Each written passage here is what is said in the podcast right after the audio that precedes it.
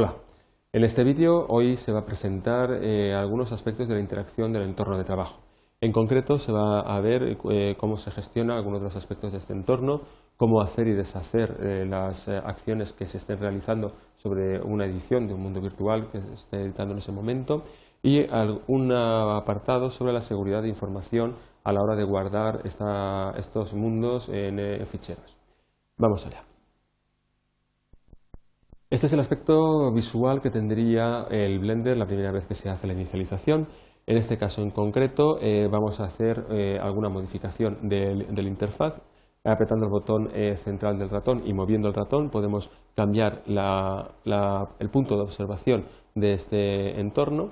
Podemos añadir también algunos elementos adicionales. Por ejemplo, vamos a añadir una icosfera. Vamos a entrar en modo de edición de objeto y vamos a desplazar este objeto hacia la derecha. Eh,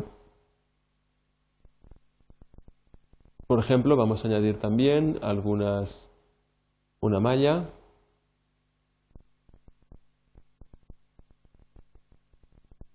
por ejemplo, un cono. Okay. Entramos en modo de edición de objeto y desplazamos el objeto hacia allá. Podemos añadir también pues, alguna, alguna malla adicional. Por ejemplo, dejamos así. Aquí tenemos también un plano que se ha añadido a último momento. Bien, podemos desplazarlos en distintas posiciones, fundamentalmente para que se observe cómo afecta esta, esta gestión del entorno a distintas visualizaciones. La primera de las opciones que se va a ver ahora es una opción que permite guardar esta configuración que acabamos de tener como usuario, como configuración por defecto del arranque del programa las siguientes veces que lo pongamos en marcha. Eh, esta configuración no solo afecta a la observación y, eh, y al contenido de la escena original, sino que también afecta, por ejemplo, a la forma en la que se va a presentar eh, el interfaz de usuario. Por ejemplo, pues vamos a dividir algunas de estas ventanas y veremos cómo, una vez lo sabremos como eh, opciones de usuario, pues se van a, cargar la siguiente vez que se arranque el programa. Aquí en File le damos a Save Default Settings o también podemos entrar a través del atajo Control U. Le damos Control U y entonces la siguiente vez que arranquemos el programa entraremos en esta configuración. También, eh, si no queremos esta configuración y queremos entrar en las configuraciones que por defecto eh, aparece el programa la primera vez que se ejecuta, simplemente tenemos que darle a Load Factory Settings, borrará toda la configuración que en este momento se esté y la sustituirá por la que venga de fábrica por defecto. Esto afectará no solo al contenido de la escena, sino también a los colores y a la organización de todas las ventanas dentro del entorno. Si eh, queremos hacer una modificación de un objeto, esta modificación, cada vez que hagamos alguna acción, eh, cada acción queda registrada dentro de una lista de acciones que eh, podemos recorrer o bien hacia adelante o hacia atrás o saltar a la posición que queramos. En este caso en concreto, si queremos tirar hacia atrás en la lista de elementos de acciones que hemos estado realizando, simplemente con pulsar Control Z vamos tirando hacia atrás en la lista de acciones que hemos ido realizando. Si queremos seguir hacia adelante, simplemente hay que pulsar control Y y iremos rehaciendo todas las acciones que hemos estado realizando. Si no nos acordamos que es control Y, simplemente tenemos que pulsar Shift delante de la opción control Z. Y con Shift, control y Z podemos también ir eh, rehaciendo hacia adelante hasta llegar al final. Si nos pasamos eh, de pulsaciones, aparecerá este mensaje de error indicando que no se puede seguir adelante en las realizaciones que estamos haciendo.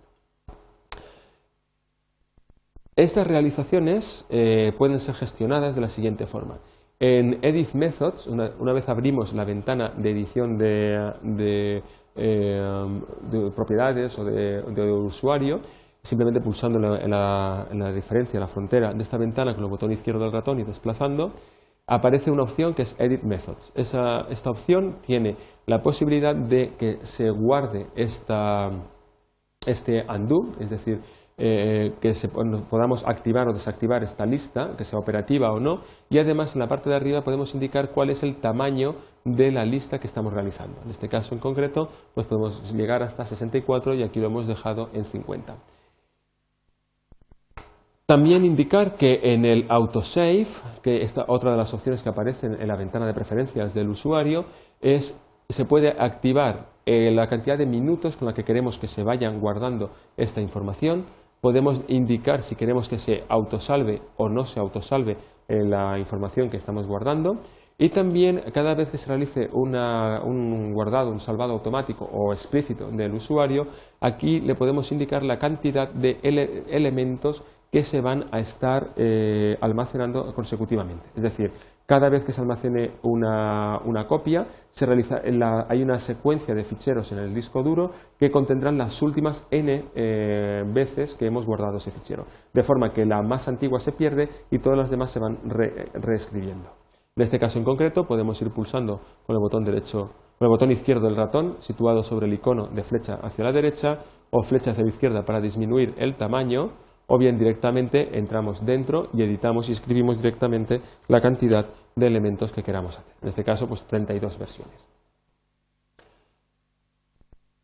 Volvemos de nuevo a la posición original de arranque y dejamos el entorno conforme estaba. Bien, vamos a seguir modificando algunos aspectos de esta, de esta ventana. Por ejemplo, podemos rotar eh, algún objeto Vamos a desplazar también algún objeto por ahí para que se observe bien las diferencias que hay. En este caso en concreto, imaginemos que eh, ahora eh, decidimos, por ejemplo, volver a unificar esta ventana, le damos Joint Areas y unificamos hacia abajo. En este caso en concreto, ahora decido acabar la sesión, le doy a File y le digo Quit Blender. También puedo pulsar la opción Control si hago esto, Blender no me va a preguntar eh, si quiero salvar antes de, salir.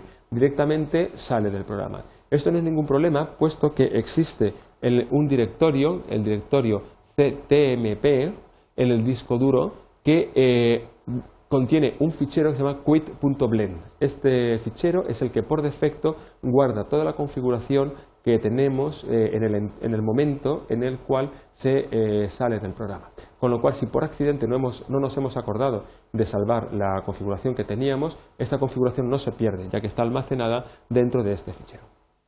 Arranquemos de nuevo el programa Blender.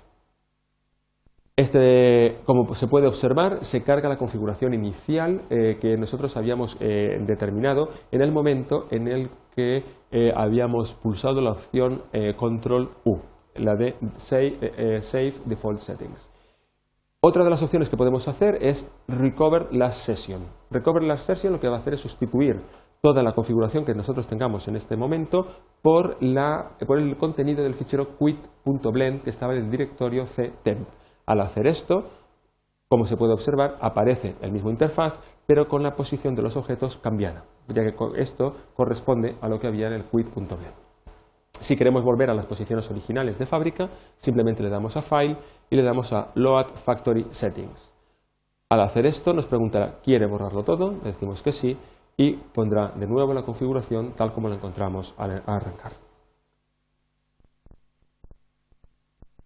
Recapitulando, en este vídeo se ha visto cómo gestionar el entorno eh, de Blender, cómo se puede hacer y deshacer, algunas de las opciones de configuración de estas que afectan a hacer y deshacer y seguridad de la información a la hora de almacenar eh, eh, entornos cuando nos, olvidamos pues, de salvar por defecto el programa antes de salir.